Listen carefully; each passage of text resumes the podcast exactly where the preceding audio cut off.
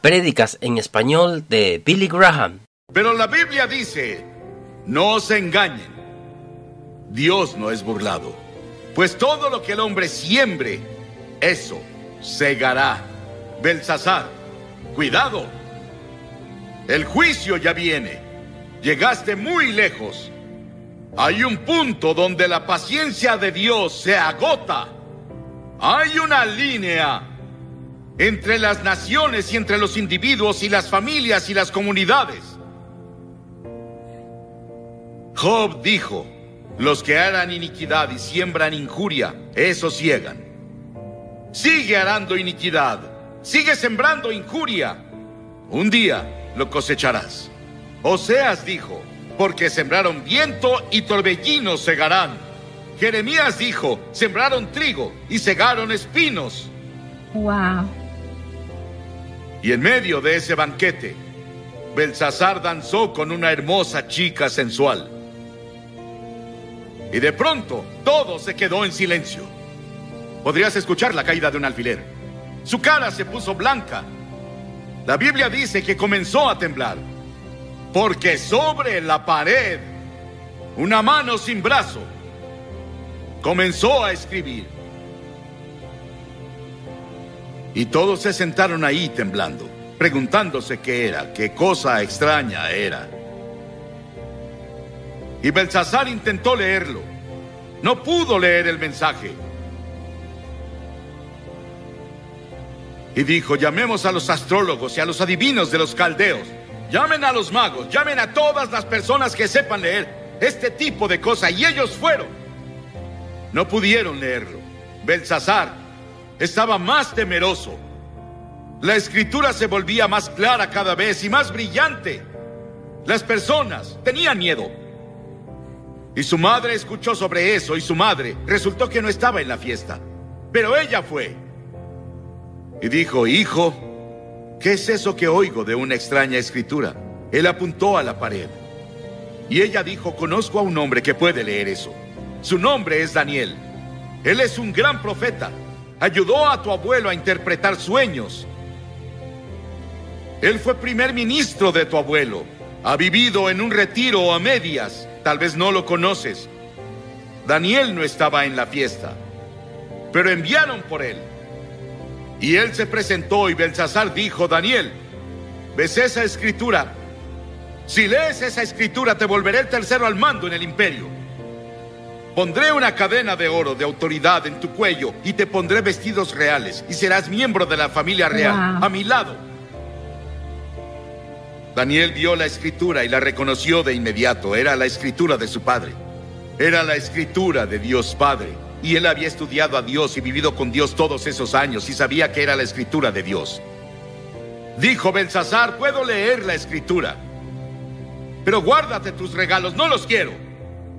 Dale tus regalos a alguien más. Verás, Belsasar, oh rey, te has levantado contra el Señor del cielo. Y han traído las vasijas del Dios Santo a tu casa y tú y tus nobles y sus esposas y sus concubinas han bebido vino en ellos. Y Dios está ofendido. Y diste alabanza a los dioses de oro y plata y cobre y hierro y madera y piedra. Ellos no ven, oyen y no saben. Y el Dios en cuya mano está tu vida y dueño de tus caminos, nunca le honraste. Sí, Belsasar, lo leeré. Dios le había dado a Belsasar todo lo que tenía, incluso la habilidad de reír. Su comida, su bebida, su poder, sus riquezas, todo venía de Dios, pero no había agradecido al Señor. Daniel dijo, muy bien, esta es la escritura. Mene, Mene, Tekel, Uparsin. Esta es la interpretación. Mene, contó Dios tu reino y le ha puesto fin. Belsasar es tu fin. Has pasado tu último día en esta tierra. Tekel, te pesaron en la balanza de Dios y te faltó. Pérez, tu reino ha sido dividido y dado a los medas y a los persas. Y estando en el banquete, sin saberlo, Wow. Sin saberlo, los babilonios, el gran río Éufrates había sido cambiado de curso y el ejército medo-persa pasó sobre un río seco. Y esa noche, Babilonia cayó ante los medos y persas. Belsasar fue asesinado. Daniel permaneció y se volvió el primer ministro en el siguiente imperio. Ambos imperios lo respetaban por su sabiduría y su fe y su propósito y su devoción. Dios escribe en el muro de la nación esta noche. La palabra mene también significa recordado. Dios hace memoria. Dios hace memoria de nuestros pecados. Dios ve nuestra pornografía. Él ve nuestras películas obscenas y Él ve las nuevas películas que van a salir burlándose de Jesucristo. Él ve nuestras mentiras, engaños y corrupción. Y va por toda la sociedad él lo ve todo. Y las escrituras dicen, sepan que sus pecados los alcanzarán. Y hace memoria de algo más. No es muy tarde. Dios se recuerda de olvidarse. Y cuando cualquier grupo de personas o nación se arrepienten de sus pecados y regresan al Señor, Él perdona sus pecados y sana la tierra es la promesa del Señor. En segunda, dice, pesado fuiste en la balanza y fuiste hallado falto. Las escrituras dicen, tú pesas el camino del justo.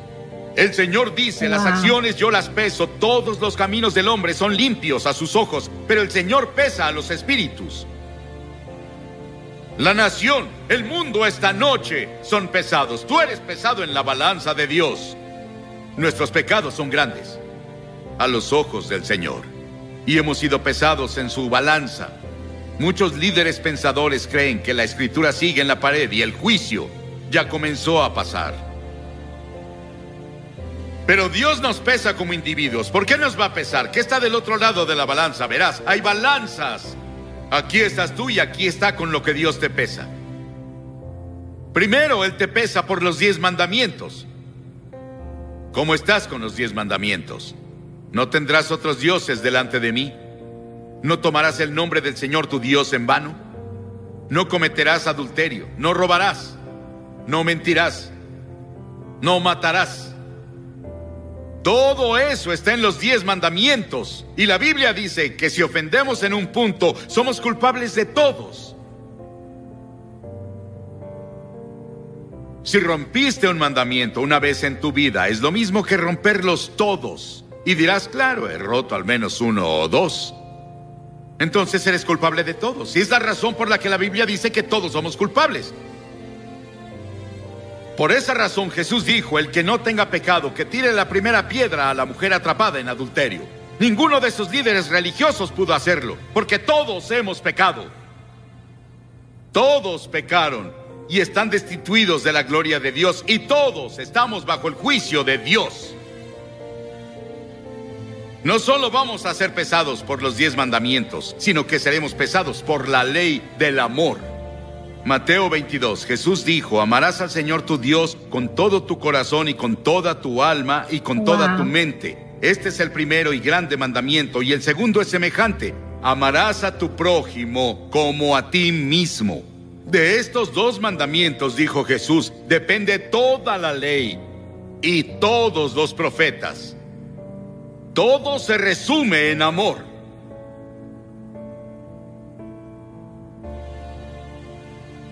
¿Amas al Señor tu Dios con todo tu corazón, con toda tu mente, con toda tu alma? ¿Y amas a tu prójimo tu prójimo es cualquiera con una necesidad. Jesús nos enseñó en la parábola del buen samaritano.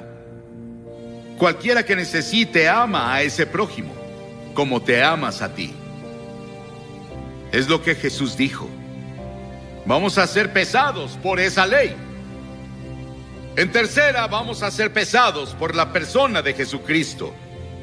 La Biblia dice en el Salmo 89, porque ¿quién en los cielos se comparará al Señor? ¿Quién entre los hijos de los aposentados será semejante al Señor? Isaías dice, ¿a qué tendrán como igual a mí? Y me harán igual o semejante o me compararán para ser como yo. Dios dice, sé santo porque yo soy santo. Si no sabes, Jesucristo fue el único hombre justo y el único hombre santo que ha vivido. Llamamos a algunos en India hombres santos. Pero Jesús fue el único santo de verdad en la historia. Y si no vivimos como Jesús, vivimos también como Jesús. Vamos a quedar cortos en los requerimientos de Dios. Y sus expectativas dirás, Billy, ¿quién en el mundo puede vivir como Jesús? Ninguna persona. Por eso es que todos debemos decir soy pecador. Dios va a pesarnos con Cristo. Él va a pesarnos con los diez mandamientos. Él va a pesarnos por la ley del amor. Pero también va a pesarte por tus obras. Esos pecados de omisión de los que no estabas consciente. En Mateo 25 Jesús nos recuerda, tuve hambre y no me diste de comer. Tuve sed y no me diste de beber. Fui forastero y no me acogiste. Estuve desnudo y no me cubriste. Estuve enfermo y en prisión y no viniste a verme. Pero las personas decían, Señor, ¿dónde te vimos desnudo y enfermo y en prisión y sediento? Él les contestó así. Así como no lo hicieron con el más pequeño de ellos, no me lo hicieron a mí. Eso incluye a todas las personas de esta área. No hemos cumplido y luego Jesús pronunció juicio. Dijo, los que son culpables del pecado de omisión deben ir al castigo eterno, pero los justos a la vida eterna. Dirás, Billy, me siento devastado. ¿Cómo podrá alguno pasar? No podemos. Jesús dijo en Apocalipsis 3, yo conozco sus obras, no eres frío ni caliente, ojalá fueses frío o caliente. Pero por cuanto eres tibio, te vomitaré de mi boca, él dijo. Escucha, habrá muchas personas que no entrarán al cielo que tú crees que van allá. Y luego lo quinto, Él va a pesarnos por nuestras oportunidades. Por nuestras oportunidades. A quien mucho se le da, mucho se le exige, dijo. Piensen en vivir en Estados Unidos, con todas sus ventajas. Una iglesia en casi cada esquina, una Biblia en casi todos los cuartos de hotel, millones de Biblias disponibles, el Evangelio en radio y televisión. Piensen en vivir aquí, él va a juzgarnos por las oportunidades que tenemos. Piensen en la literatura cristiana que está disponible en librerías. Y no lo aprovechamos. A quien mucho se le da, mucho se le exige. Dirás, Billy, incluso en eso yo no puedo hacerlo. No. Pero la gloria de todo esto es que hay un evangelio y el Evangelio son buenas noticias para las personas que están sentadas aquí diciendo, bueno, soy culpable. La buena noticia es que Dios envió a su Hijo Jesucristo a la cruz a morir por ti. Y Dios tomó esos pecados tuyos y esas fallas tuyas y las puso en Cristo. Él se volvió pecado por nosotros. Él dijo, el justo y el íntegro irán al cielo. ¿Cómo voy a llegar a la justicia y la integridad por mí mismo cuando no tengo nada? Soy un pecador. No peso suficiente para ir al cielo. Pero en la cruz, Cristo proveyó justicia para mí. Él proveyó justicia para mí que yo no tengo. Soy aceptado esta noche por Dios.